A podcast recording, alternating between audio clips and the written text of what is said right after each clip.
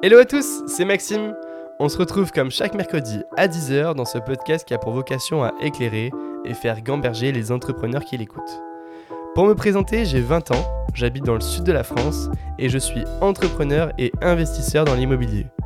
Au quotidien, j'accompagne des particuliers et des professionnels dans leur stratégie d'investissement locatif. Et je réalise des opérations de marchand de biens en division foncière. Je remercie mon sponsor Blanc et son cofondateur Simon. Blanc, c'est un compte bancaire qui facilite la gestion financière des indépendants. D'ailleurs, Simon est intervenu lors de l'épisode 11 de mon podcast que je vous invite à écouter juste après celui-ci.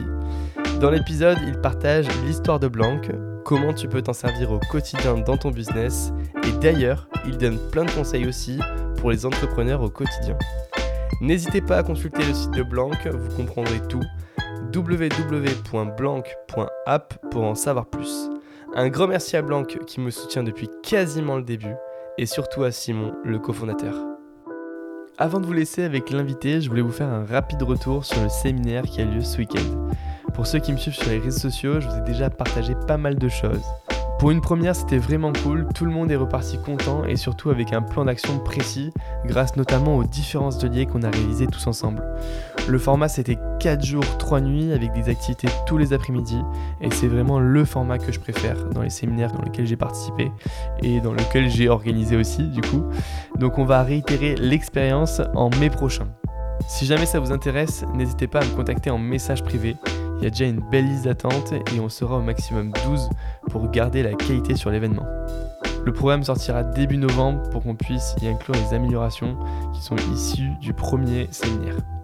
Et dans cet épisode, du coup, je reçois Peyo qui est un des participants de ce séminaire. Mais c'est aussi un ami entrepreneur et investisseur dans l'immobilier qui, vous allez vite l'entendre, vient du Pays Basque. Il a créé un écosystème pour être son propre client ou son propre prestataire. Ça dépend de quel point de vue on le voit. Loin d'avoir eu une vie simple, c'est grâce à de nombreux moments de déclic inspirants qu'il en est arrivé là. Je vous en dis pas plus, on se retrouve à la fin de l'épisode. Bonne écoute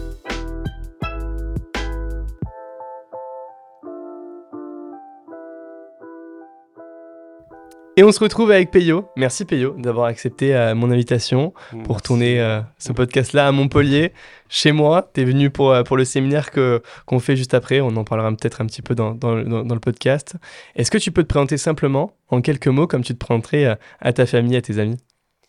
Voilà, je m'appelle Peyotas. me décrire, me pitcher rapidement, c'est euh, je suis investisseur immobilier avant tout et entrepreneur par la suite. Euh, c'est un schéma un peu différent d'un schéma classique. Souvent, les, entrepreneurs euh, deviennent investisseurs par la force des choses, par l'imposition et compagnie, et commencent à investir dans, des appartements et compagnie. Mais moi, j'ai décidé de prendre le chemin inverse, de commencer à l'envers. Et voilà, du coup, 90% de mon temps est lié à l'immobilier et l'entrepreneuriat.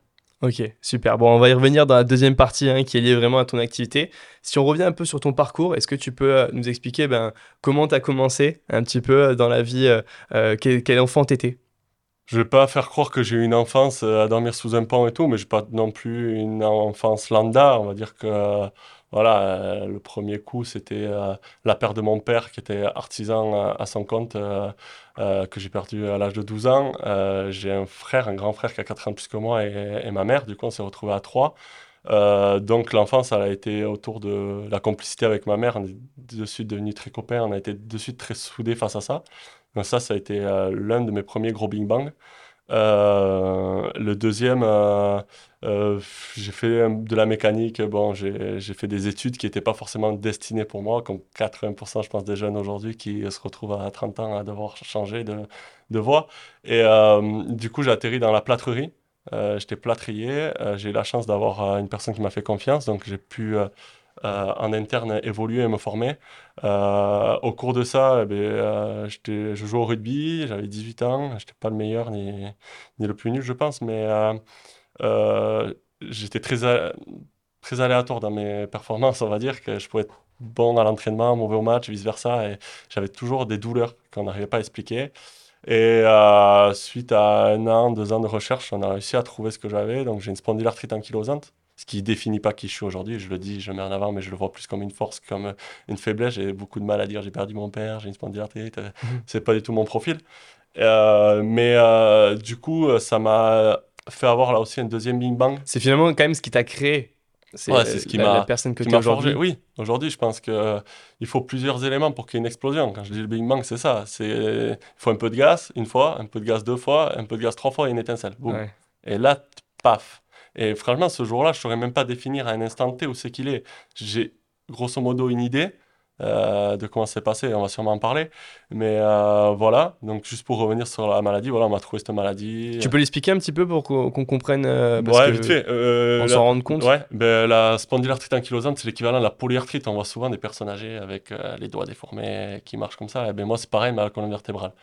Donc, c'est quelque chose qui, normalement, euh, tu as aux alentours de 60-70 ans. Ben, moi, on me l'a décelé à 18-19 ans, quoi, 18 ans à peu près.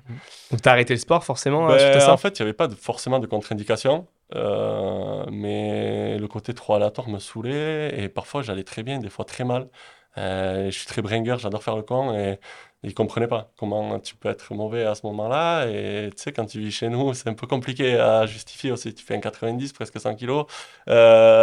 pourquoi tu es physiquement pas là et d'autres fois oui. Donc euh, je préfère arrêter tout ça et, et, je me suis un peu euh, retourné beaucoup dans le travail. Un, peu, un peu beaucoup, beaucoup. Beaucoup, beaucoup même. Euh, voilà, du coup. Eh, on va en parler là dans la deuxième partie. Tu dis quand on, quand on est chez nous, on est comme ça, mais tu viens d'où du coup? Ah, je viens du 64, du sud-ouest. Je pense que certains qui vont regarder la vidéo vont dire 100 ans. Et du coup, voilà, je viens de ce qu'on en a parlé. Je viens d'un petit village, on va dire, chez nous. Le plus grand village, c'est 1200 habitants et tout autour, c'est 400 habitants. Et, euh, la campagne. Euh, la campagne. Vous, vous appelez ça la campagne. Vous appelez ça la grande ville quand même. Mais euh, du coup, voilà, le regard des gens est, est difficile à, aborder, sachant que tu connais tout le monde en fait. Du coup, euh, c'est pas évident même pour moi de parler de tout ce que je fais. J'en parle à quelques copains, et voilà, mais je vais pas aller m'exposer. On n'est pas très réseau, on n'est pas très. Au contraire, c'est peut-être un peu mal vu de, de, faire ça. Ça fait un peu le mec qui se montre, et c'est pas trop mon profil en fait. Donc mm. voilà. Et, euh, et voilà, c'est le problème de santé qui, qui a été le deuxième Big Bang. Et le troisième Big Bang, euh, alors là, j'ai voulu rentrer un peu. Euh, j'ai voulu passer vendeur dans la mécanique moto, et là dès mes premiers jours de stage, euh, je suis multi-10 en fait, et ça s'est vite remarqué quoi. Du coup, euh, ça a été une claque. Tu vois, quand on te dit tu sais pas écrire, t'es pas bon. Et, j'ai dit, tu sais quoi, allez tous vous faire foutre. en résumé, désolé pour la vulgarité, mais en gros, c'était un peu ça. C'est bon. C'était euh, le coup de trop, je pense, qui m'a fait que là, j'avais une bonne bonbonne de gaz et manquait plus que l'étincelle. Donc là, j'ai vécu de belles années. Hein. J'étais plâtrier, ça se passait très bien. Je remercie mon patron d'avoir fait tout ce qu'il a fait pour moi à ce moment-là. Tout allait bien et vu que j'avais cette maladie, il m'a proposé de passer dessinateur. Je suis parti dans les bureaux pour dessiner. Donc tout ce que je savais faire en concret de mes dix doigts, ça me permettait de le mettre à l'informatique. Et moi j'adorais ça, pouvoir montrer aux gens qu'on pouvait faire ça et que je pouvais le faire en plus de mes dix doigts. C'était encore plus valorisant. Et, euh, voilà comment ça s'est passé. Et, euh, et j'ai continué dans le dessin. Et en fait, j'ai repris mes cours dessinateur au compagnon. Et à ce moment-là. Euh, T'as quel âge quand ça se, à ce moment-là? Je dois avoir 23, 22, 23 ans. Oui. 23 ans. mais en même chose, en parallèle, j'étais en train de retaper le hangar à mon père qui a été décédé pour en faire un loft, que je venais d'acheter dès que j'ai eu mon CDI, que j'ai retapé je sais pas, qui m'a coûté peut-être 40 et qui valait à la sortie 160, tu vois, et j'ai fait de mes 10 doigts tous les soirs après le boulot et compagnie. Mais, euh, et du coup, j'ai repris mes cours au compagnon. Et en fait, là, je me suis rendu compte que quand tu es improductif, que tu es au chantier 8h, midi, 1h, 5h, que tu fais que bosser, que bosser, que bosser, tu te retrouves derrière un ordi. Je suis pas du tout comme ça, je te dis. Moi, c'est, j'ai jamais trop joué à la play, j'ai toujours été un peu dehors à bricoler. Et là, tu es derrière un ordi, tu dis, oh, ça va être très très long. Et là, j'étais en classe avec des archives, des maîtres d'œuvre. Et moi, simple CAP plaquiste, euh, je sais pas quoi là. Donc, euh, rien que de voir de belles chaussures à pointe, ça me faisait un peu peur, tu vois. Et, euh, et du coup, euh, ma copine, elle avait un appartement, on s'est rencontrés, elle avait un appartement, moi j'avais ma maison. Du coup, j'ai dit, ben, viens vivre à la maison et on loue ton appart. C'est passé comme ça. Première loc. J'étais pas trop loc à ce moment-là. Hmm. J'étais même anti-immobilier. Ouais, c'est comme ça que tu découvres un peu l'immobilier? Ouais, euh, par hasard en fait. J'étais un peu anti-immobilier presque. Parce que les gens ils cassent tout, c'est des préjugés de fous, hein, mais qui sont pas forcément faux ni vrais. Il, faut, il y a des deux côtés. Il faut juste voir le bon côté parfois. Ouais. Et euh, du coup, j'étais un peu dans ça. Et, euh, et Lucie, elle devait louer son appart. Elle me dit, ah, je me retrouve sans rien. Et tout. C'est quoi ton plus grand J'ai un appart sur la côte quand on sera vieux, ça serait magique. Nous, chez nous, on a la côte à une heure. Hmm. J'ai dit, tu sais quoi, j'ai pas grand souvenir de mon père, mais j'en ai un, c'est les vacances à Andai qu'on a fait, tu vois. Et elle, elle m'a dit, oh, pareil de mon grand-père. J'ai dit, tu sais quoi, j'ai fait ma maison tout seul, mon crédit est très faible. Toi, tu loues ton appartement, donc allez, opération blanche, on va dire, capitalisation. Tu as zéro de crédit, moi j'ai 300 balles, quand on divise par deux, 150 chacun, on va s'en sortir quoi. Mm. J'ai dit, tu sais quoi, on va visiter les appartements sur la côte. C'est comme ça que j'ai mis le pied dans l'immobilier. Ok. Et t'as acheté ton premier appartement en Daï Voilà, premier appartement en Daï. Et euh, pendant que j'étais en cours, du coup, pendant que je faisais ces compagnons dessinateurs à, mi-temps entre le boulot et, euh, et le dessin. Et au bout d'un moment, j'étais trop chaud, ça commençait à me chauffer bien l'immobilier. Je me suis dit, eh, on n'apprend pas, on joue pas au Monopoly sans connaître les règles. Et, et du coup, j'étais à mon ordi, je me suis dit, vas-y, je tape YouTube, plus-value immobilière, YouTube, fiscalité, YouTube, j'en sais rien, tu vois. Donc, tu as acheté ce premier appartement-là que tu as mis en location sans même te former. En fait, j'avais juste une info, c'est qu'il y avait des gens vers chez moi qui avaient un appart là-bas et ils le louaient l'été, ça leur payait l'année. Moi, je me suis dit, attends, un appart là-bas, c'est je sais pas, j'ai une connerie, chez nous, un 30 mètres carrés à Handaï, ça vaut aujourd'hui 180 000 euros. Ouais. Donc chez nous, on a une maison à ce prix-là. Euh, tu vois. Et du coup, euh, je me dis, putain, c'est ouf, ça veut dire que c'est rentable et dans 25 ans, c'est à toi. Tu vois, le truc très hmm. simple, efficace, qui est pas forcément, je critique pas les gens qui pensent comme ça, et il, en faut. Euh, et, au début, en plus, c'est normal d'avoir cette mentalité, et après, il faut qu'elle évolue. Mais bien sûr, ouais. De faire zéro, ça rassure parfois ça rassure plus que de faire plus, j'ai remarqué. Euh, et du coup, euh, opération blanche, j'étais ouf. Et j'ai dit à Lucille, ben, on va faire ça. Le loup l'été, l'hiver on l'a pour nous. Si on va aller faire les, camps, les copains, il y en a. Le week-end, tu prends la bagnole, tu y as une heure. Euh, Trop bien. Il y a des jours de beau, c'est à côté de Saint-Sébastien. Tu prends le topo, c'est un petit train chez nous. Mm. Tu y es direct, c'est la belle vie. Tu es vraiment l'esprit dépaysé. on était en train de faire ça, on était en train de penser même à faire un deuxième en même temps. La banque nous disait oui. C'est quoi ce monde Donc j'étais trop chaud. Et, euh, et, du coup, je commençais à me mettre à regarder des vidéos pendant que je faisais des plans. Le prof, il me donnait des plans.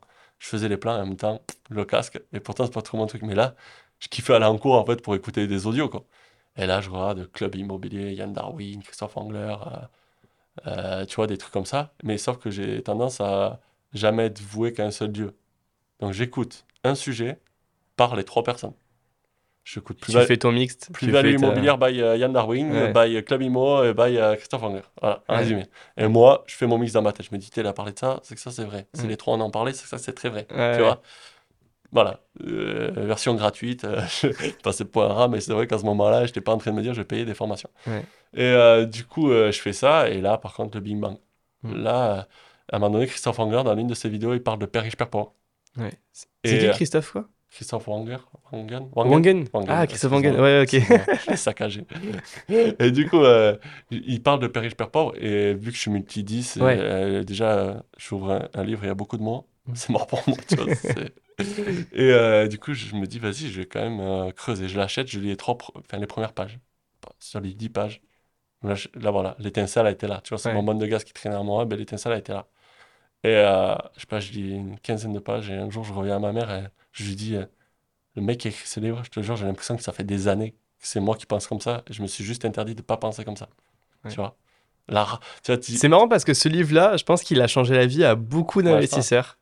et euh, euh, tu la mets dans, enfin, tu le mets ce livre-là dans les mains d'une personne qui n'est pas prête ah. à y aller, etc.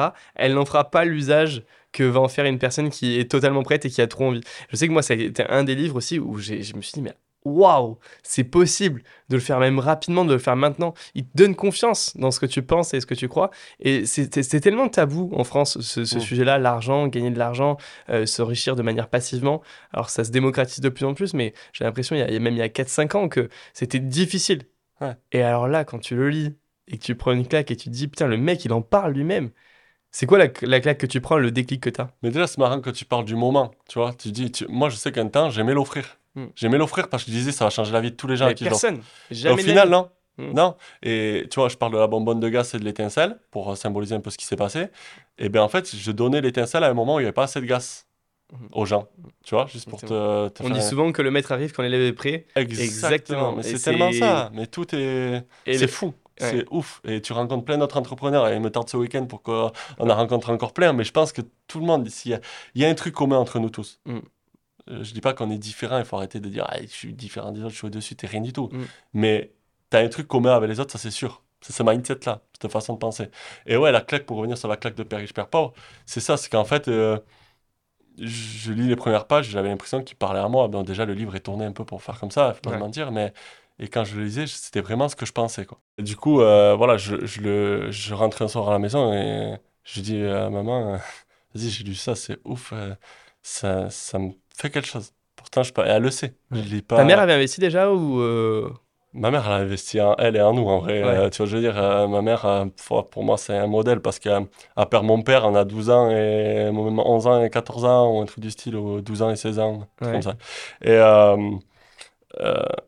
elle est infirmière à l'hôpital, en coupure. Euh, mon père était entrepreneur, donc elle n'avait pas un plein temps, puisqu'elle faisait un petit peu pour mon père, pour la boîte, pour aider. Tu vois, on ne Mm. vivait pas, euh, voilà, on était entrepreneur euh, de façon basique, c'était pas Ouais. qu'un salarié, nan, nan, nan. Et, euh, et du coup, elle, elle rebondit en, je sais pas, six mois, je pense, ou un an après, elle change de taf, elle se met en libéral. Tu vois, la prise de risque. T'as deux gosses à charge, t'as Mm. une maison à payer, parce que mon père c'est un suicide, du coup la maison n'est pas payée. Hein. Mm. Veut dire, enfin, il faut, il faut, il faut, faut taffer. Et, et tu vois, elle a beau dire, euh, euh, je sais pas comment tu fais pour penser comme ça, je pense qu'indirectement, c'est lié, tu vois. Et du coup, ma mère, non, elle avait pas investi, elle avait fait, euh, je crois, même.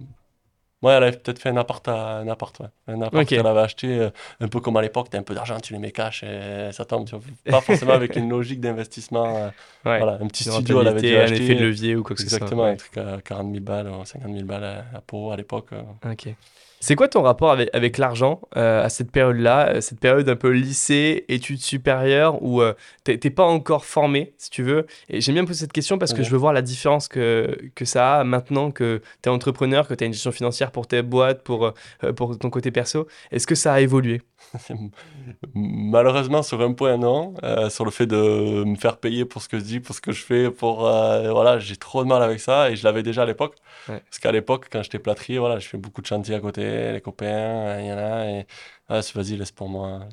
Et en gros, je me faisais jamais trop, trop payer pour euh, ce que je faisais, donc euh, ce rapport-là, j'ai encore du mal. J'ai même toujours beaucoup de mal, ça, il faut que j'arrive à me le... Me T'es encore sur le processus Ouais, de d'y arriver sur ça. Ouais, sur ça, oui. Après, mon rapport à l'argent, euh, au tout début, pour revenir sur Père riche, Père pauvre, au tout début de la première page, j'étais choqué. Déjà, rien que le titre. Père riche, Père pauvre. Il y a un riche et un pauvre. C'est-à-dire que Ouais. le riche, il est bien, le pauvre, il est mal, tu vois. C'est pas du Mm. tout ma façon de penser.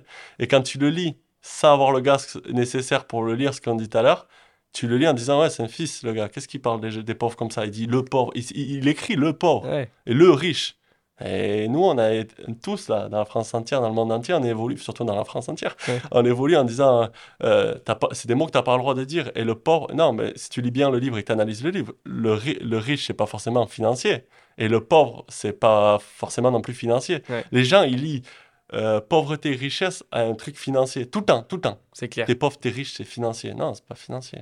Mm. Il faut arrêter avec ça. Je pense que ça, c'est un énorme blocage. Là, typiquement, si tu lis le livre, il dit, c'est pas du tout ce qu'il dit. Donc, au début du livre, ça a été très dur pour te parler de mon rapport à l'argent. Quand je le lis, je dis, ouais, mais comment il parle, lui?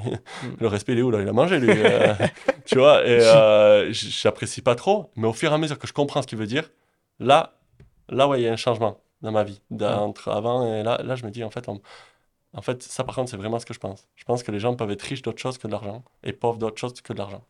Ok. Donc, mon rapport à l'argent, euh, il a changé à ce moment-là. Et il est, il est quoi aujourd'hui?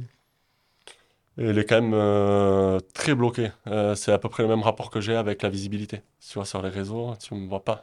sur, j'ai beaucoup de mal avec tout ça. C'est-à-dire quoi c'est bloqué? C'est-à-dire que tu peux pourrais te permettre de certaines choses que tu fais pas forcément C'est-à-dire que tu as, du mal à te dire un jour je gagnerai vraiment bien ma vie?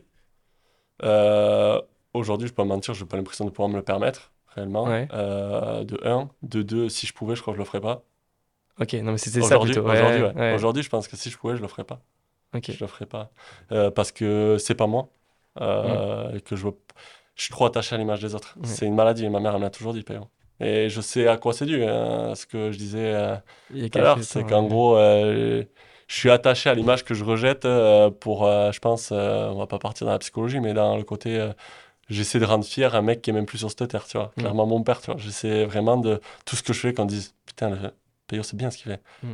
Je veux, tu vois, je suis le mec, Mm. tu, tu m'embrouilles et t'as une impression de, t'as une impression que je te donne l'argent là, il y en a, je vais ouvrir mon porte-monnaie, je vais tiens. Je veux surtout pas passer pour le salopard, vraiment. Il y a, y a un projet IMO qui sort chez moi, comme je te dis, on a un petit village. Il y a un jeune du village, il y a un rugbyman de chez nous, ce que tu veux. Mm. Il est sur le projet. Et J'appelle, je lui dis dégage, je le veux pas. Mm. Je le veux pas. Laisse-lui à lui. Et lui, tu lui dis de m'appeler, je vais lui expliquer comment faire et on va pouvoir Ouais. parler. Mais jamais je serai un requin. Et, et, le problème qu'il y a, c'est que investisseur immobilier ou entrepreneur, tu es malheureusement. Apparenté sur ça. Et, et tu vois, je, alors, euh, sans, sans, être un requin, c'est hyper intéressant ce que tu dis sur cette partie-là, qui est finalement peut-être la dernière partie du podcast sur un peu plus mindset. mais euh, est-ce que tu es forcément. Est-ce que tu peux euh, gagner de l'argent et être une, une bonne personne, et donc ne pas être un requin, et quand même réussir? J'espère. Et bien réussir. J'espère. Est-ce que pas tous les mecs qui ont bien bien réussi autour de toi, euh, tu vois les gros promoteurs chez nous ou euh, euh, les Elon Musk, etc. Est-ce que quand une réussite comme ça, tu dois pas être forcément un requin? Je pense que peut-être que dans certaines deals, ils ont un côté requin. Là, Après, et je, je, le dis, mais j'ai beaucoup de mal à le penser, c'est que tu pourras jamais plaire à tout le monde. Et que quand j'entends des débats, l'autre, il c'est pas c'est l'autre LVMH là il donne 10 millions et on lui il donne 10 millions resto du cœur c'est-à-dire 10 millions de repas ouais. et on lui fait une réflexion mm. je dis mais mec mm. tu vois t'es incapable de donner et tu dis oui c'est 40% c'est 40 centimes de sa fortune personnelle mais faut arrêter aussi de juger les gens le mec il pèse 2 millions mais 2 millions de quoi? De patrimoine? Il les a pas sur son compte en banque les gars tu vois enfin lui c'est plus 2 millions c'est beaucoup plus mais tu vois c'est on dit c'est un milliardaire mais milliardaire de quoi? Ouais, parce qu'il a ses actions de sa, de sa, boîte qui valent des milliards. Bien sûr. Mais si c'est une déjà... valo, c'est une valo. Et la valo pour moi c'est des fois c'est le côté bullshit. C'est pareil qu'un. Et d'ailleurs s'il les vendait toutes pour avoir de la liquidité, ces actions elles chuteraient très progressivement. Donc finalement euh, ça veut pas forcément dire grand chose. Non, mais je suis d'accord avec toi. Et après pour revenir sur le tout début de ta question là, euh, est-ce que tu penses que on peut y arriver Franchement, ça serait euh, humainement, je le pense, j'espère, je crois en l'homme. Hmm. Malheureusement, c'est ce qui me fait beaucoup de mal toute la journée, c'est de trop croire en l'homme parfois et de faire trop confiance. Mais euh, si tu penses pas ça, tu crois plus en l'homme.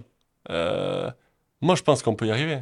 C'est peut-être pas à leur échelle et encore même, je sais pas. Non, il faut y arriver. C'est même pas je crois, il faut y arriver.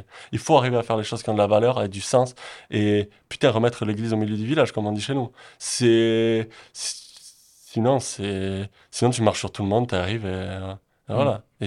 Non, mais tu vois, sans forcément marcher sur tout le monde, mais à un moment donné, euh, tu sais, on parlait de petits détails quand, on, quand on déjeunait ensemble sur euh, l'ensemble des petits détails qui finalement bah, fait tout ce que tu es et qui a fait que tu as réussi dans certains domaines. Et eh ben, est-ce que tu as un petit détail, un petit truc où tu fais un peu plus le requin, un peu plus le bâtard, entre guillemets, sur une opération immobilière, tu vois, tu, tu vas un peu plus loin, tu donnes un dessous, j'en sais rien, tu vois, sur un, un petit truc qui fait que, mais qui te permet en fait de faire l'opération, donc d'avoir une binarité dans le résultat. Soit tu fais l'opération, soit tu la fais pas. Est-ce qu'il y aurait pas un truc où tu dirais, ben ouais, ça vaut le coup de temps en temps quand même? Je peux le voir le truc, je le ferai pas. Je le ferai pas parce que les gens ils sont trop cons à croire qu'ils vont l'emporter au paradis. Le seul truc que tu vas emporter au paradis, c'est toi, c'est ton image, c'est euh, ton, ton, nom de famille. Mm. Typiquement. Alors, je suis peut-être trop attaché à ça, à redorer un blason familial ou à dorer un plafond. Je veux surtout pas qu'on dise Ouais, il a réussi, mais le grand-père, c'était un enculé, hein. Tu vois, je veux dire? Mm. C'est. Ah, je suis trop attaché à ça. Ça, je l'emporterai pas au paradis. Les gens qui, qui sont... On est tous là, mais que de passage. faut arrêter le cirque. Faut... Euh, tu bosses comme un anaïana, tu crois qu'on va faire une statue de toi? Pareil, tu vas arriver à 40 balais, avant même avant la retraite, à dire t'as un cancer de je sais pas quoi. Mm. Et mettez-vous des claques et réagissez. Enfin, c'est pas mm. méchant, on est tous différents. Il faut que j'arrête de, parfois d'être trop incisif avec ça. Mais. Euh, putain, non, ça, tu, par contre, tu vas l'emporter au paradis, ton image. Je suis désolé, je suis désolé, mais jamais de la vie, je mettrai un deal ou alors c'est très clair le gars, je lui dis ouais, là je pourrais gagner plus, ça te dérange que, mais j'en parle et jamais je ferai un truc. Ah non, mm. je dormirai pas, ça serait pas moi. Et je considère que, je dis pas que j'ai réussi, mais que j'avance grâce à ça. Je veux, ça fait partie du, de moi. Ok. Euh, pour finir un petit peu sur ta partie parcours enfance, euh, donc on, on, a vu un peu le, rapport avec l'argent, mais euh, tu avais quoi comme ambition à ce moment-là Est-ce que tu savais vraiment ce que tu voulais faire au, lycée, au, bah, je veux dire au collège, au collège c'est un peu jeune, mais au lycée, euh, début des études supérieures, tu voulais être quoi? Euh, Je crois que j'avais plus d'ambition quand j'avais de 3 à 12 ans qu'arriver au collège, je crois. Tu vois ce que je veux dire? Ma mère, elle me cite des phrases que je disais quand j'étais petit, c'est magique. Euh, le maire du village, il vient se présenter à la maison du nouveau village où on habitait. Et il me dit, quand j'étais petit, tu vois, c'est comme me raconte, il me dit, qu'est-ce que tu vas faire quand tu seras grand? Ben, mère de Gurs, mère du village, tu vois. ma mère, elle m'a dit, t'as regardé, elle était morte de rire. Elle m'a dit, tu vois, et je pense que j'étais plus jeune, j'avais plus d'ambition. Et une fois, ma mère, elle me dit, qu'est-ce que tu vas faire quand tu seras grand? Et j'ai dit, eh ben, rentier. Et je me souviens, j'avais dit ça, et ma mère me dit, euh, pour être rentier, il faut que tes parents aient l'argent, tes grands-parents aient l'argent. Et oh, t'es mal tombé là, elle me dit. et du coup, je t'ai resté avec ça, et ça me fait rigoler quand elle m'en reparle maintenant. Ça me fait rigoler, même si je ne me, je me considère pas comme rentier, là, il y en a, c'est ma façon de penser, mais euh, euh, je pense que j'avais plus d'ambition petit que grand parce que je pense que petit, on a une naïveté. Et, et, quand j'ai perdu mon père, je pense qu'à 12 ans.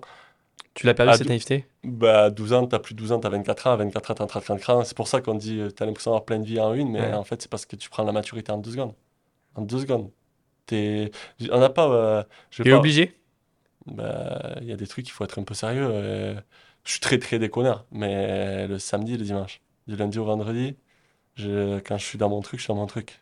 Je sais où je veux aller, je, suis, je l'ai dans la tête, et voilà. Mais euh, euh, je me voyais pas là, non. Mais même il y a 4 ans, je me voyais même pas te parler là ou faire tous les investissements que j'ai fait, qu'on hmm. a fait. Donc non, tu n'avais pas, de, pas une ambition forcément de dire euh, je ferai tel métier? Là, Ma seule ambition, c'était vraiment de pas avoir le métro boulot dodo. Au fond de moi, au moment de l'étincelle, quand je dis que j'ai lu ça et que ça a été ce que je pensais depuis tout petit, je pense que c'était vraiment ça. C'est que je revenais à ce que j'avais au fond de moi, c'était ne pas vouloir. Putain, la vie est trop courte, mec. Je me disais tout le temps ça. Euh, tu vas faire quoi, Jusqu'à 60 ans, j'adore travailler. J'adore travailler. Mais j'ai envie de le faire, mais avec un autre goût. En me disant, je le fais parce que ça me fait kiffer, pas parce que je suis obligé. Ouais. Et tu as eu des passions? Jamais été un grand passionné parce qu'en fait, euh, quand tu es sport, euh... Ouais, sport, je joue au rugby, je fais des trucs comme ça, mais euh, de là, si, j'aimais, tu sais ce que j'aimais au rugby? Les copains, s'ils m'écoutent, ils seraient morts de rire. Les discours d'avant-match, motiver le monde, foutre, allez, on va y aller, c'est ce côté, amener, amener une, Et qui a de l'impalpable, voilà. Et ça, j'aimais. Et pourtant, je n'étais pas forcément le plus combatif, je n'étais pas le meilleur euh, et compagnie. Mais j'aimais ce côté-là. Ce côté, on est une équipe. Et les gars, on va y aller. Hmm. On va y aller. J'ai toujours aimé monter des équipes et on va y aller là. Et dans l'immobilier, c'est pareil. J'essaie de motiver ma mère, j'essaie de motiver mon frère, j'essaie de motiver ma, ma, copine qui est déjà motivée. Mais tu vois, et vas-y là. Là, on a ça. Là, on y va.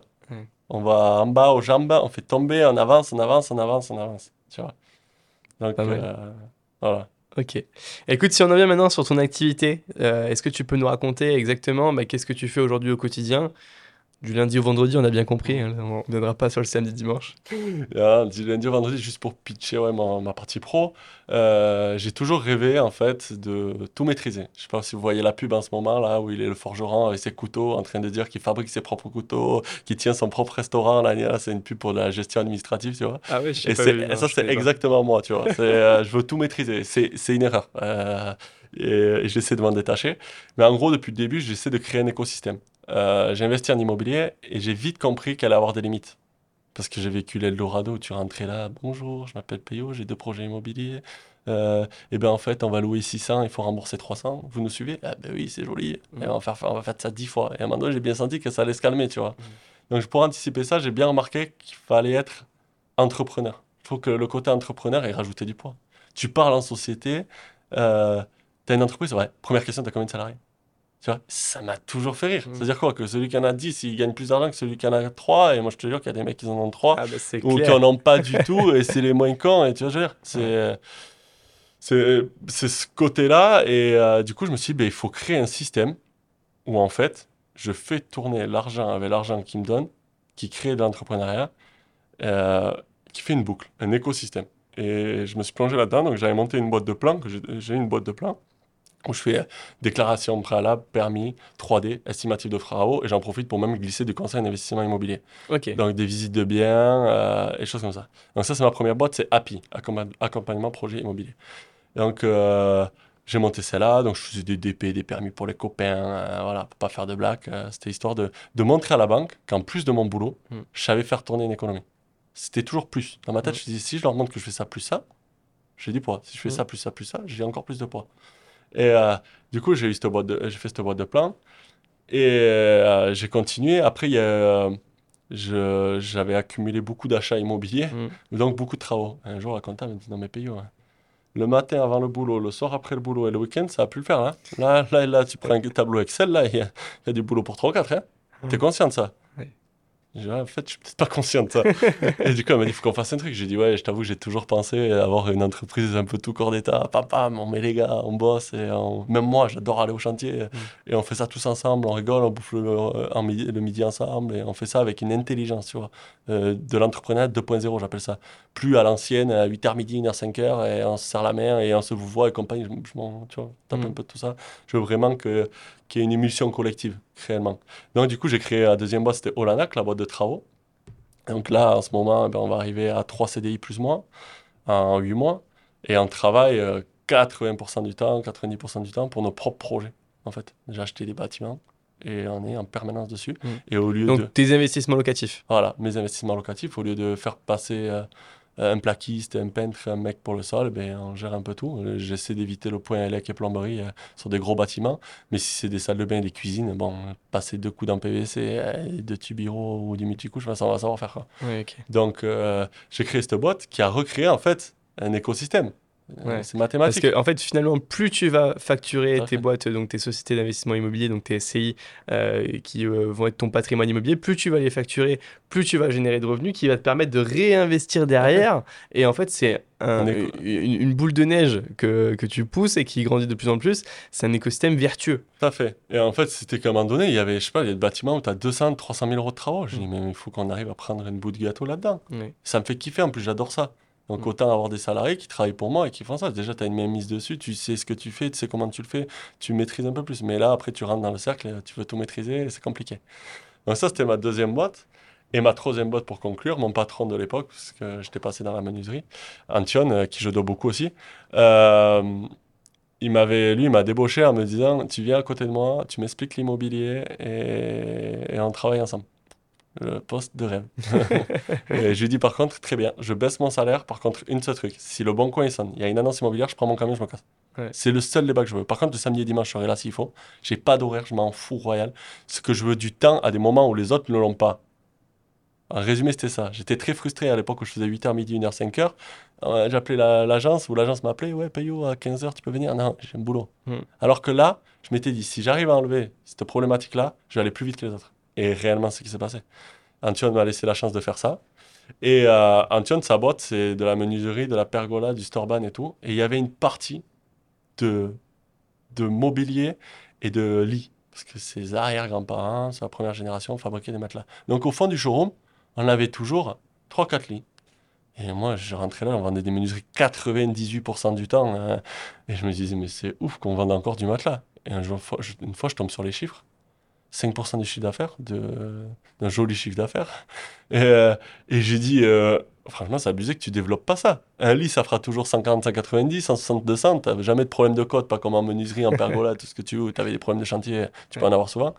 Et je me suis dit, putain, c'est con de laisser dormir ça. Et je dis, moi, euh, j'ai euh, un réseau, je fais de l'IMO, des matelas, des, des, lits et tout, rien qu'en perso, mais il faut euh, la moitié du chiffre d'affaires qu'on fait actuellement, je pense, mm. euh, à, investir. quoi. Et du coup, j'ai dit, bah, vas-y, on s'associe. Un soir, à 23h, on sortait du bureau. Il dit, t'es con. Et il revient le lendemain, il me dit, vas-y, je suis chaud. Et je dis, bah, moi aussi. Et du coup, là, la boucle était bouclée. J'avais enfin réussi à créer mon écosystème.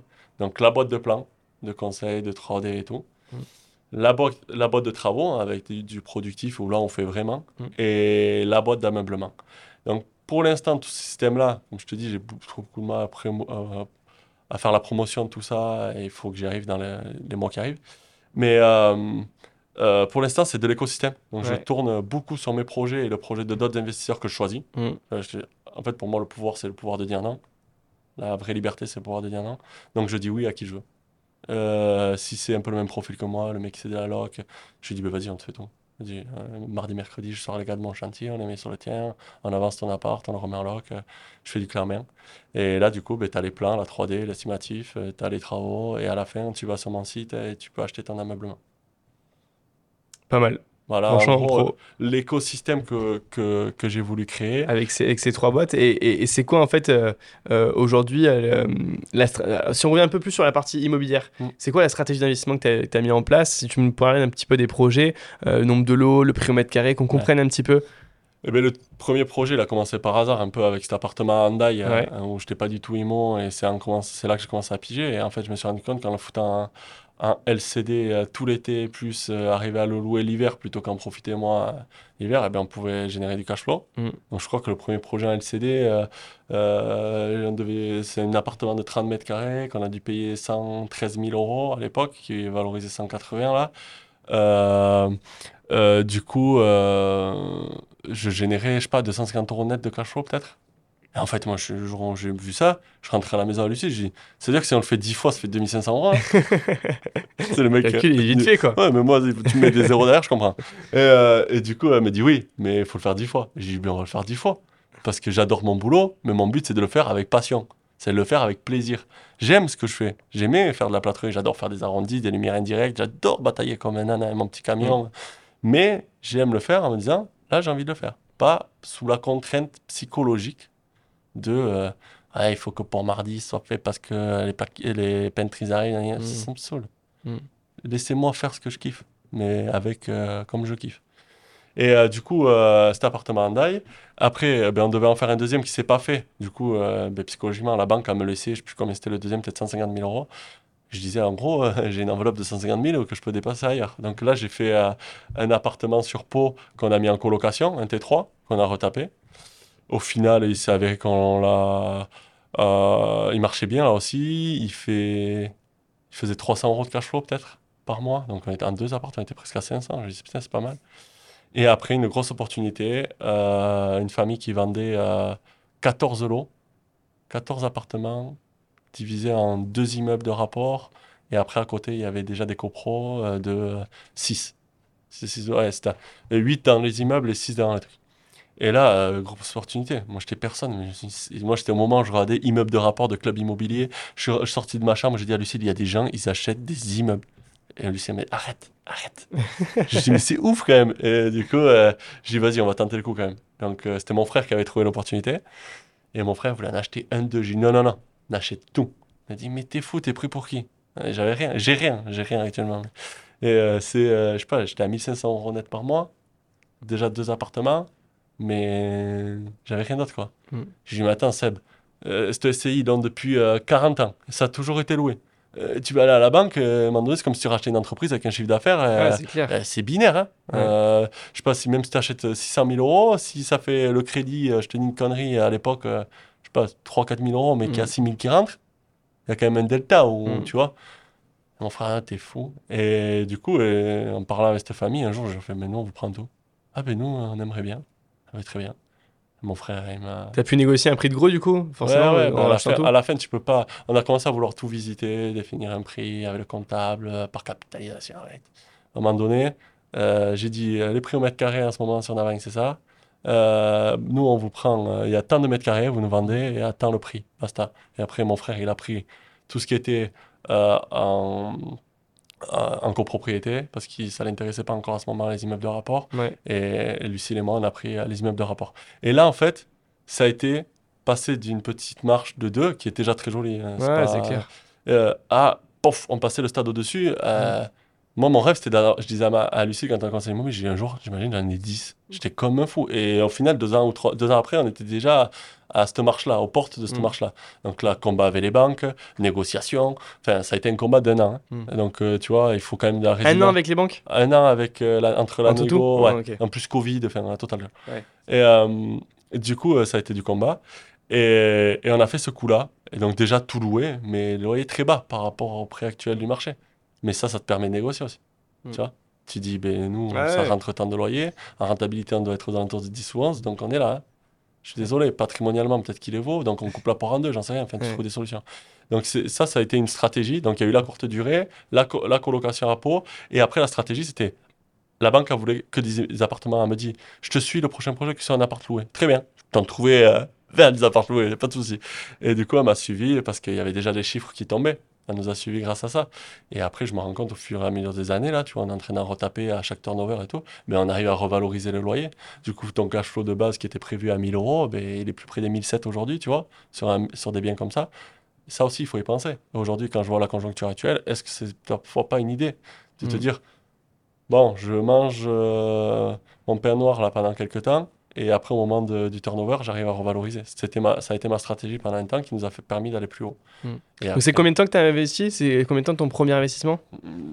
4 ans, j'aurais dit, à Hyundai. Ouais. Hyundai, ça fait 4 ans. Euh, mon premier investissement réel, on va dire que c'était ma résidence principale que j'avais construite à 18 ans, puisque j'avais retapé Ouais, le hangar de mon père euh, pour y vivre. Et, euh, mais sinon, 4 ans l'investissement immobilier depuis Hyundai. Et il y a eu tout ce parcours-là, et il y en a encore en cours. Euh, voilà, en termes de lots, euh, ça doit représenter euh, une cinquantaine de lots une Mm. fois tout fini. Après, je reste très prudent. euh, ce que je disais tout à l'heure, euh, je vais pas me vanter de tout ça. Sur les 50, il y en a 25 en travaux. tu vois, quand les mecs te disent en 4 oui, t'as acheté, mais il faut le réfléchir, faut tout.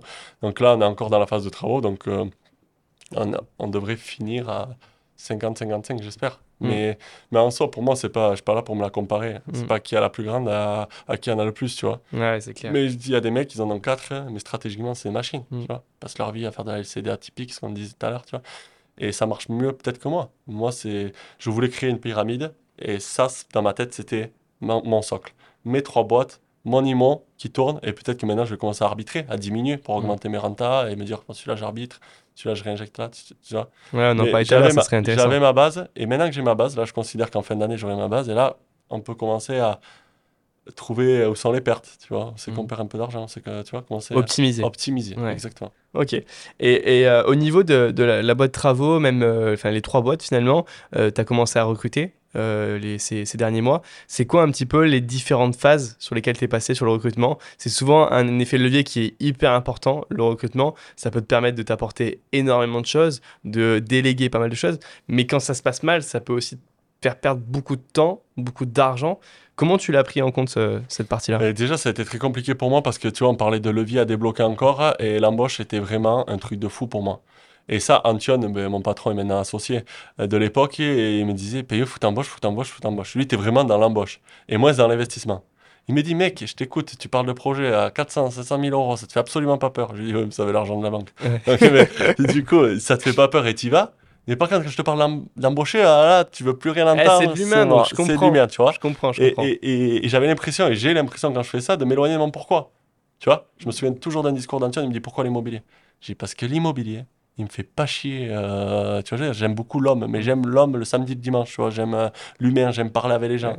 Mais j'avoue que parfois, quand c'est une contrainte, je veux pas, je m'en veux de détester l'homme à des moments. Donc, Mm. je veux pas arriver à ce stade-là. Donc, l'humain, c'est compliqué. euh, pour moi, c'était compliqué d'embaucher. Au final, euh, il s'est avéré que mon premier recrutement, mais ça a été relativement facile parce que c'était mon grand frère. Ouais. Voilà, qui lui aussi avait peut-être euh, dans son boulot, il voulait quelque chose de différent. Il commençait lui aussi à investir en immobilier. Je lui dis, bah, vas-y, ça peut être un bon envol. Moi, je t'offre un CDI, tu continues à investir. Et moi, je prends les rênes de la boîte et ça te va, on Mm. fait le deal comme ça. Donc, euh, et on est câblés très différemment, mais très complémentaires. Ok. Ah, moi, je suis plus engranger, courir partout, réfléchir. Et Seb, il aime quand c'est pam, et tu, il aime ça. C'est posé, c'est réfléchi, il se fait son truc, je le laisse faire. et- Donc, on est très complémentaires de ce côté-là. Et, euh, et du coup, ma première embauche, c'était lui. Donc, déjà, c'était très rassurant au moment d'embaucher les autres. Tu savais déjà qu'il y avait ton frère dans la boucle. Donc, euh, pour la partie travaux, c'était plus rassurant. Et après, je me suis rendu compte d'un truc. Je me suis posé, je me suis dit, qu'est-ce que toi, Payot, t'aimerais? Si tu veux être 2.0, réfléchis 2.0. Qu'est-ce que toi, t'aurais aimé qu'on t'apporte à, à ce moment-là sur des embauches? Comme moi, avec Antoine, j'avais négocié mon temps, tu vois, avoir Mm. du temps libre. Là, je me suis dit, ben, je vais proposer à peu près la même chose.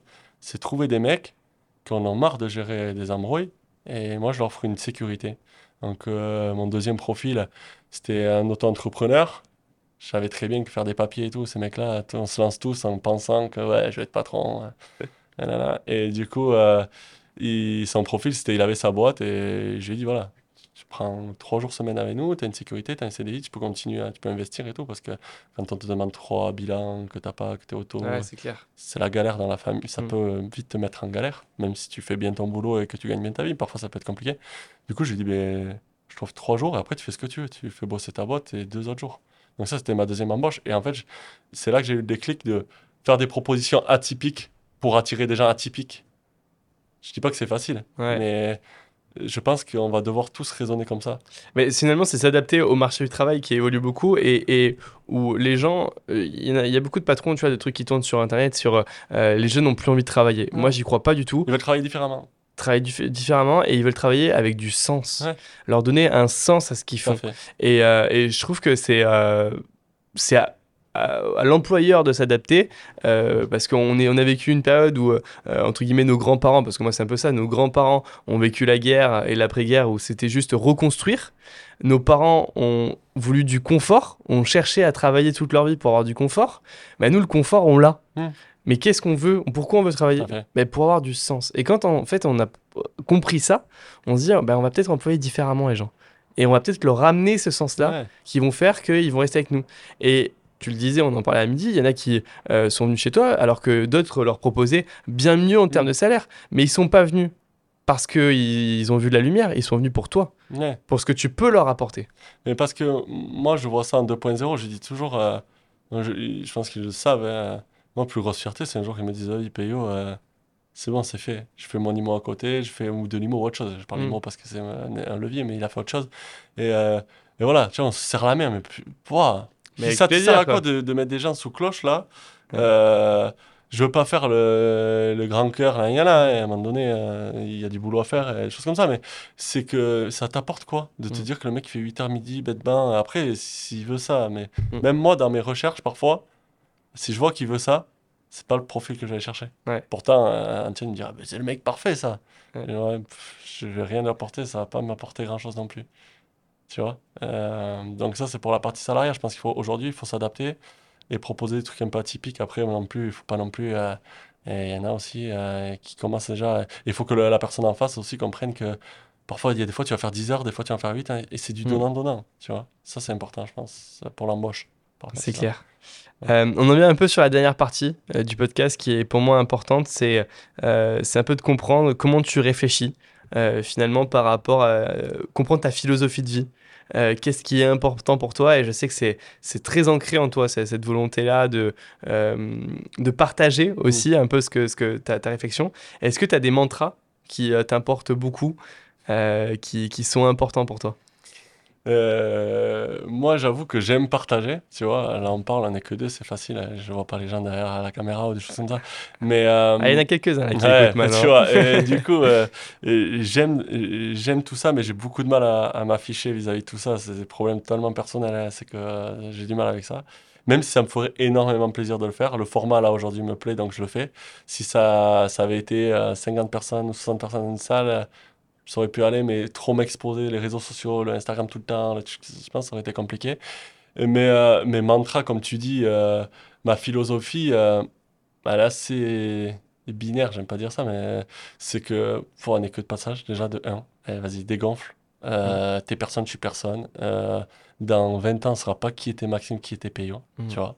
Le seul truc qu'on retiendra, c'est peut-être les bâtiments que tu as fait clairement. Au moment de ton héritage, on se bat pas le compte en bancaire, on se bat, bas l'appartement de je sais pas quoi. Et ça, déjà, ça remet toutes les pendules à l'heure, de un. De deux, tu sais pas à quel moment tu vas clapser, tu vois, tu sais pas à quel moment. Euh, T'en sais rien. il va t'arriver des merdes, tu... donc euh, fais les choses maintenant tant que tu mm. peux les faire, clairement. Et essaie de profiter le plus tôt possible. Ça veut pas dire être feignant. Tu vois, les gens, souvent, moi, quand tu arrives, tu dis, euh, certains disent, ah, tu veux être entier et rien faire. Les gars, si t'es pas câblé à rien foutre, tu pourras avoir 10 euh, 000 euros de loyer net par mois qui tombe. Que si t'es pas câblé à rien foutre, tu seras toujours euh, en train de faire quelque chose. C'est une maladie au bout d'un moment. Mm. C'est, T'es piqué, c'est même trop. Mm. Mais du coup, ce qui me truc, c'est ça. J'ai vu trop de gens. typiquement, mon père, voilà, il avait une boîte. au final, tu te dis, c'est quoi? Pour mourir à 40 et quelques balais, là Tu vois? Des mecs, moi, j'ai, j'ai bossé avec des gars qui m'ont aidé à faire la maison, la première maison un cousin à mon père, qui Alain, je remercie, qui est, tu vois, il a bossé toute sa vie comme un chien, vraiment. Et au final, à la fin, tu sais quoi, il a un an de la retraite, il est mort d'un cancer. Tu sais, c'est quoi C'est ça la vie, gars? Mm. Tu vois On entend beaucoup d'histoires comme ça, tu vois, même, euh, euh, je, pense, je pense à mon associé qui a eu quelqu'un dans son entourage qui est décédé une semaine après avoir eu sa retraite. Mais je pense Travailler tout le temps, toute sa vie, euh, donner 40 ans de sa vie pour euh, quelques jours où en plus on n'est plus en forme, on est plus fatigué, etc. Et en plus ne même pas les avoir. Tu les as pas et en plus de ça, euh, de un, tu n'auras pas la reconnaissance euh, et même, tu vois, on va pas, comme je te disais tout à l'heure, on va pas faire une statue de toi. et tu sais, ouais, tu sais pas de quoi sera fait demain. Hein. ouais c'est du coup mon, mon mindset et ma façon de penser elle, est, elle est un peu tournée autour de ça mm. du fait qu'on est un peu de passage et, et fonce mec, mec fonce euh, ok Tu, tu penses quoi de l'indépendance euh, financière, tu vois, sur euh, euh, cette partie-là Ouais. où j'ai l'impression que sur euh, Internet, on, on- on vend l'indépendance financière parce que ça, ça fait rêver. Euh, T'en penses quoi, toi? Mais moi, je vais dire, j'ai beaucoup de mal avec ça. Peut-être, comme je dis, je suis dans le 64, on se connaît tous, une ville de 1200 habitants, euh, pour certains, c'est une barre d'immeuble, euh, tu vois. Et donc, j'ai beaucoup de mal avec les réseaux sociaux, avec euh, ce qui se dit. Après, il y a, comme dans tout, il y a du bon, il y a du mauvais. C'est grâce à clair. ça que j'ai réussi à faire ce que j'ai fait. Si j'avais pas appris grâce aux vidéos Internet, j'en serais je je parlerais pas devant toi aujourd'hui si j'ai voilà si j'étais pas si j'avais pas eu tous ces gens qui me disaient de sortir de ma zone de confort là y en a mais euh, du coup euh, l'indépendance financière pour moi c'est oh, c'est trop flou il y a des gens qui sont indépendants financièrement à 1000 balles par mois d'autres à 10 000 balles par mois d'autres voilà moi je, prône l'indépendance psychologique clairement c'est fais les choses avec du sens quand on te dit faire de la location courte durée euh, atypique, de la location truc, il n'y a pas de bonne ou mauvaise solution. De la longue durée, de la courte durée, de l'achat-revente. Je m'en balèque. Tout, tout ça, c'est des bonnes solutions. C'est des choses qui vont t'aider à développer. Mais fais quelque chose qui a du sens pour toi, qui t'aide à dormir la nuit. Si c'est pour faire un projet à 500 000, mais quand tu vas à la banque, rien que le mot 500 000, l'emprunter te fait peur, le fais pas, putain. Mm. Fais un truc plus simple, te fais pas peur, ce qui va te permettre d'enchaîner les trucs. Mm. Si tu fais direct un truc qui te fait du, du euh, peur, tu dis, ouais, si c'est pas par contre ça s'écroule, euh, ça fait tomber tout mon chaque. Mec, le fais pas. Le fais pas. Arrêtez de vouloir être quelqu'un d'autre. Tu vois? Sois qui tu es, sois toi-même. Sinon, tu vas évoluer, mais tu vas pas évoluer sur la bonne voie. Et un jour ou l'autre, tu vas avoir une claque dans la vie qui va te ramener sur la, sur la bonne voie parce que tu n'avais pas pris la bonne. Ouais. Tu vois Et euh, donc, l'indépendance financière, pour moi, c'est.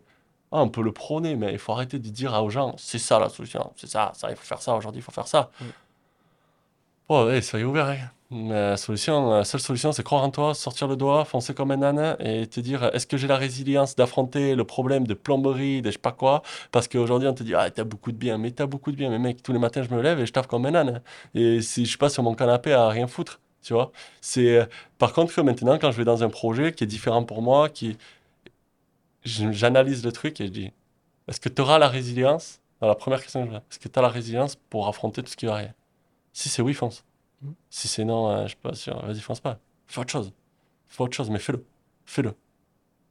Tu vois, Ouais. il faut passer à l'action. Et je dis toujours, tu peux, tu sais quoi, tu peux rater ces formations pendant 1000 ans, 2000 ans, les regarder. Et euh, je pense qu'il y a des spécialistes de la formation, je Ah bah, Je suis sûr qu'il y en a qui sont euh, théoriquement beaucoup Mais- mieux formés que nous deux réunis. Hein. Mais c'est sûr, Ouais. c'est sûr, parce que j'en ai jamais fait euh, personnellement de trucs. euh, c'est pas, c'est pas, c'est pas un avantage, c'est parfois un désavantage, parfois c'est, c'est un inconvénient. Comme ma, ma dyslexie, je dis Ouais. tout, ma copine est prof des écoles, donc autant Ouais. dire l'opposé de moi. C'est carré, et moi c'est partout. Et, du coup, euh, j'ai la différence entre toi et moi, c'est que toi tu as été très forte pour prendre la solution A. Boum. Ouais. Et bien moi je comprenais pas la A ni la B, donc j'ai créé la C. Mhm. C'était un mélange de A et la B. Euh, hop, ça passait. Ah, un peu d'humour, un peu de. Tap, et hop, c'est toujours passé. Ouais. Tu vois. C'est ça, si t'es une balle rebondissante, que t'en sors tout le temps et que tu le sais, au bout d'un moment, tu dis, Ah, franchement, j'ai pris des coups durs. Il y a des fois, je, je repense à ce qui s'est passé, je me dis, fallait le taper celui-là. Et t'as trouvé des solutions, t'as pris le téléphone, ça oui. Fonce. Et tu peux regarder des vidéos pendant deux ans, t'apprends pas à nager au bord de la piscine. Tu devras forcément te jeter au milieu. Tu Mm. vois. Moi, je suis, un peu, je suis un peu plus modéré sur ça. Je pense qu'il faut euh, aujourd'hui utiliser une bonne formation, tu Mhm. vois, et euh, euh, à un moment donné, ça te fait gagner quand même pas mal de temps. Ah, mais Et, et peut-être même, euh, pas, forcément la formation, mais même l'accompagnement. Tu vois, quelqu'un avec qui tu as une appétence, avec quelqu'un avec qui tu as, un bon relationnel, lui dire, bah, écoute, ça te dirait pas de me, me former ou même je t'accompagne. Tu vois, moi, je, l'ai fait. en stagiaire. J'ai demandé à un mec de passer et de faire euh, son, son stage. Il m'a refusé. Et je lui avais dit, j'aurais appris comme ça avec lui. Et je me suis dit, putain, en marchant, bah, j'aurais Mm. j'aurais gapé, j'aurais appris plein de choses. Ben, je travaille gratuitement pour toi, je te fais des choses que tu veux faire, je te fais ton café si tu veux, mais du coup, j'apprends avec toi. Mm. Donc, peut-être se faire accompagner un petit peu, et par contre, rien, et là, je te rejoins à 100% du, du temps, rien ne passe par, sans, sans le passage à l'action, quoi. Mm. Rien ne. Tu restes pas sur ton canapé Ah. et quelque chose te tombe dessus, quoi. Après, je veux pas avoir un discours anti-formation, c'est pas du tout ce que je dis. Ouais, ouais. C'est juste que de un, il faut Bah, faire, c'est toi qui as été comme ça et t'as. Faut faire le tri. Et, et Mhm. même, euh, on dit que je me suis pas formé indirectement quand j'ai écouté euh, les trois. euh, les trois. Euh, c'est de la formation, c'était Mhm. de la formation gratuite. Ils m'ont apporté beaucoup, clairement. J'ai rencontré Club Imo, je lui ai dit, j'étais très content et j'avais le cœur qui battait rien que C'est là où on s'est rencontrés d'ailleurs. Ouais, exactement. Mm. Et tu vois, c'est c'est ouf, tu vois. Mais il faut se former, mais à un moment donné, tu es obligé. Et tu sais quoi? 22 passes à droite, tu rentres plein pot et tu vas. Tu vas, tu es obligé. Tu es obligé d'y aller. Et puis quand tu te formes trop, finalement, au début, Tu Euh, crées du risque, tu as peur. euh, c'est ça. Tu te et, crées, tu te et la tu tête. vois en fait tous les problèmes qu'il peut y avoir. Et je pense que moi, tu vois, sur le premier investissement, j'ai la naïveté de me dire que c'est facile. Exactement. Et je me dis, en fait, j'y serais, je pense, jamais allé parce que je, si je savais tous les problèmes que j'allais avoir avant de le réaliser, jamais j'y serais allé. Mais moi, pareil, tu vois, quand on parle du projet d'Andai, je me dis, mais on était, quand je, avec le recul, je me dis, on était fêlés. Ouais. On coptait rien ce qu'on faisait. Et on, on y est parti avec cette naïveté. Et c'est pour ça que je te dis, quand tu m'as dit au tout début, ton enfance, tes ambitions, eh ben, j'avais plus d'ambition de 3 à 12, je pense, qu'après, parce que j'étais dans la naïveté. Ouais. Mais tu vois, c'était le premier à me le dire ça. Et en fait, je me rends compte que beaucoup, avant, on voulait tous être footballeurs pro, tous handballeurs pro. Et certains, ils ont euh, réussi par. euh, Ouais, Pure naïveté, bien sûr, mais mais, magique. clairement. Mais, euh, mais tous avec des, des métiers avec une ambition. Tu vois, astronaute, combien de personnes, combien d'enfants de 3 à 12 ans veulent être astronautes? Et euh, bon, après, toi, tu as eu cette euh, reconnexion à la vraie vie Oui. réelle que nous, on a peut-être. euh, enfin, que la plupart ont à 17, 18 ans. Mais toi, tu l'as eu très tôt. Mais je, je ressens ce, ce truc-là de dire, tu as un petit bing bang en toi qui fait que tu te reconnectes. Bam, C'est sûr. à la vie réelle et que tu es obligé d'être connecté à ce C'est monde-là. sûr, parce que quand j'écoute le discours de ma mère qui parle de moi quand j'étais petit, j'ai l'impression de retrouver celui d'aujourd'hui. Il y a eu une, juste une phase au milieu Ouais. où j'étais trop adulte, où je me mettais trop de freins. Mais en réalité, un truc tout con, une histoire, une anecdote. Euh, une fois, mon père il vient me voir, il me fait Péo, tu vas passer la tondeuse. Le tracteur tondeuse à la maison, euh, tu vas passer la tondeuse. Je lui dis, tu me donnes combien? Putain, J'étais maquignon déjà à l'époque. je tu me donnes combien? Il m'a dit, je te donne toutes les noix qu'il y a sous les noyers. Il y en avait trois noyers à la maison, je te donne toutes les noix qui sont sous les noyers. Je lui dis, c'est bourri, Eh, donne-moi 10 balles.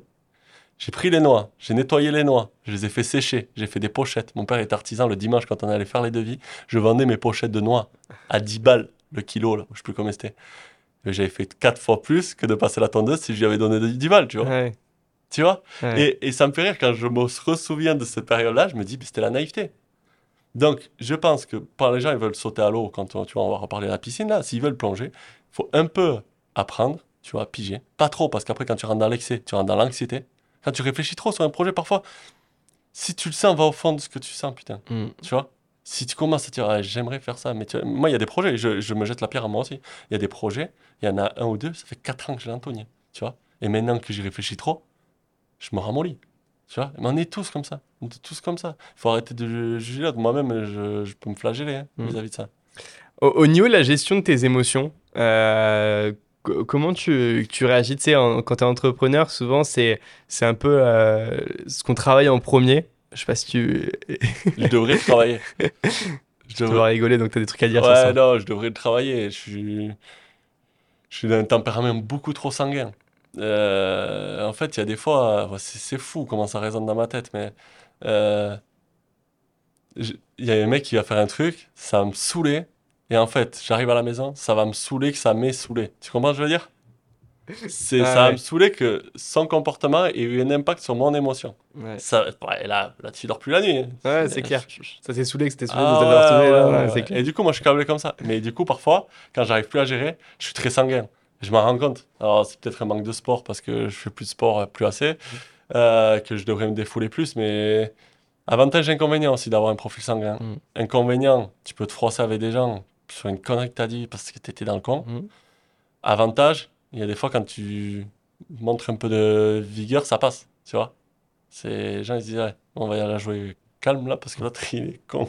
tu vois, je veux dire, c'est euh, avantage inconvénient. Il y a toujours pareil, tout ta, ta plus grande force, euh, si ta plus grande force c'est ta famille, ta Mhm. plus grande faiblesse c'est ta famille. je Ouais, le dis toujours. Ouais. Ta plus grande force c'est toujours ta plus grande faiblesse. Ouais. Ta plus grande force c'est ton entreprise, ta plus grande faiblesse c'est ton entreprise. Je t'enlève ton Mhm. entreprise, t'as plus rien. Mhm. J'enlève ta famille, t'as plus rien. C'est ça, et ça toujours, faut toujours être en conflit avec soi-même, mais toujours avec l'équilibre. C'est très compliqué gérer. mais C'est un peu une manière hybride de, fait. de se voir. Moi, je pense que tu rebondis sur, sur être hybride, ça j'en suis convaincu. Je pense qu'on a des générations avant, vous, avant nous, et je prends mon père comme exemple, qui, je pense, mon père a monté une boîte pour prouver à son père qu'il était meilleur que lui, parce qu'il avait une enfance difficile. Et en fait, il a toujours fonctionné à la colère, à la rage, à l'ego. Tu vois, des, Hmm. des essences qui sont pas... Je sais pas s'il y en a pas qui... saines en fait Voilà. finalement. Je sais pas s'il y en a qui connaissent, connaissent en mécanique, mais c'est comme si tu mettais de l'éther dans ton Solex toute la journée. Ah, c'est bien, il va monter à 60, mais il va monter à 60 pendant deux ans, un an, même pas, Ouais. de- de- un mois. Tu vois? Il- Je pense que l'hybridation aujourd'hui, c'est ça. Il faut être un instant T, la rage, qui fait que, vas-y, tu prends une décision un peu forte, un virage à 90. pas se mentir. Parfois, c'est souvent la colère qui t'amène au virage à Mm. 90. Pam Et une fois que tu as fait ce virage avec la rage, là, tu passes avec l'envie, tu vois, l'amour, le, le désir de faire quelque chose, tu vois, toutes ces émotions, et tu t'en sers un peu 10% de tout. Plutôt que d'être 100% de rage ou 100% de, de colère ou ce que tu veux. C'est, il faut un peu de tout. Je dis pas que c'est mal ou bien, il faut un peu de tout. Il faut être hybride. Et ça, j'en suis convaincu par contre. Je quand je rencontre des gens et que je vois, ouais, lui, il fait tout par pur ego, tout par pure rage, vas-y, il faut qu'il arrive à. J'en connais, hein. je ne citerai pas, mais j'en connais. Et euh, c'est pas bon. C'est pas bon. Donc euh, voilà, euh, sur l'entrepreneuriat, ce que je peux dire, euh, c'est beaucoup de mindset. Les les gens, ils peuvent dire ce qu'ils veulent, l'IMO, l'entrepreneuriat, vas-y. Mindset. Mm. C'est ta façon de penser qui C'est, toute ta réussite finalement, elle est, elle, est- elle est quasiment basée sur ça. Euh, tout le reste, c'est- du détail entre guillemets, de ce qu'on en parlait, qui est important. Mais si t'as pas ça, t'as rien pour moi. Pour moi, tu seras, ouais, tu seras toujours un vendeur de tapis. Tu vois, Mm. tu vas vendre, tu vas faire du chiffre, tu vas faire ce que tu veux. Mais si au fond, tu n'as pas cette intelligence Mm. euh, financière, cette, euh, ce vouloir d'indépendance psychologique, tu vois, si tu n'as pas tout ça, je dis pas que tu vas pas y arriver. Je suis Mm. personne pour juger. Quand tu parles de réussite, je suis personne pour dire que j'en ai une. Mm. Je suis euh, très au clair avec ça. Mais je pense que il faut, euh, il faut arriver à être un peu tout et il faut. euh, voilà, je sais pas. Écoute, non, c'est pas mal pour, euh, pour clôturer un peu cette partie mindset.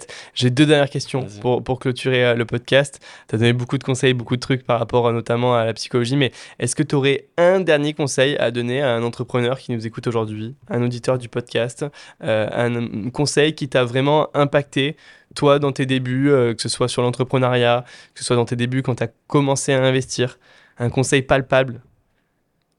Euh, pour moi, le, le- le commun entre l'investisseur et l'entrepreneur, c'est la résilience et le mindset. Dans les deux cas, il t'en faudra. Ouais. Ça, c'est peut-être pas palpable, mais c'est sûr qu'il en faut. Euh, l'entrepreneur, euh, ouais, savoir t'entourer, ça, mais ça, c'est des phrases bateaux que tu entends, tu vois. C'est comme ce que je disais tout à l'heure, euh, on en a parlé à midi, c'est que maintenant, j'ai des phrases qui résonnent en moi, tu vois. C'est pas l'argent qui fait le projet, c'est le projet qui fait l'argent. Mm. Tous ces trucs que je te disais, prends une décision, fais en sorte que ce soit la bonne. Tu vois, toutes ces phrases qui ont été sorties par plein de gens et qui résonnaient pas du tout en moi, maintenant résonnent. Et, et parfois, ouais, relie un peu tout ça. Travaille ton, travaille ton psychologique et l'économique viendra, je pense. Euh, que, que l'économie, lire des tableaux Excel. La vie, c'est pas un tableau Excel. La vie n'est pas un tableau Excel. Si je peux résumer, c'est ça. Il faut arrêter, que ce soit dans l'investissement immobilier ou dans l'entrepreneuriat, de dire, ben moi, je vais vendre euh, ça, je vais en vendre 10, tu vois, quand tu Mm. fais ton prévis, là, qui pour moi, c'est du bout. Enfin, il en faut, hein. Ouais, Euh, ouais. mais euh, je suis Ah, très pour les violent dans mes propos parfois, mais c'est juste pour euh, montrer les points noirs. C'est euh, des prévisionnels, tu lui fais dire ce que tu veux. Ouais. Je lui dire ce que tu veux à ton prévisionnel. Et donc, la vie, c'est pas un tableau Excel. C'est que dans ton prévu, il y a ça, ça, ça, ça, mais il y a plein d'imprévus. Donc, travaille plutôt ça euh, que ton tableau Excel. Tu vois, même s'il le faut. Je dis pas qu'il faut l'un ou Mm. l'autre, il faut les deux. Mais c'est pas que ça. C'est pas que ça. Moi, j'entends trop de mecs qui vont faire de l'IMO. Ils me disent Ouais, je vais acheter ça, regarde ce que je vais faire. Non, non, déjà fais-le et après, tu me diras combien tu gagnes à la fin du mois. Tu vois? Exactement. Et dans l'entrepreneuriat, c'est pareil.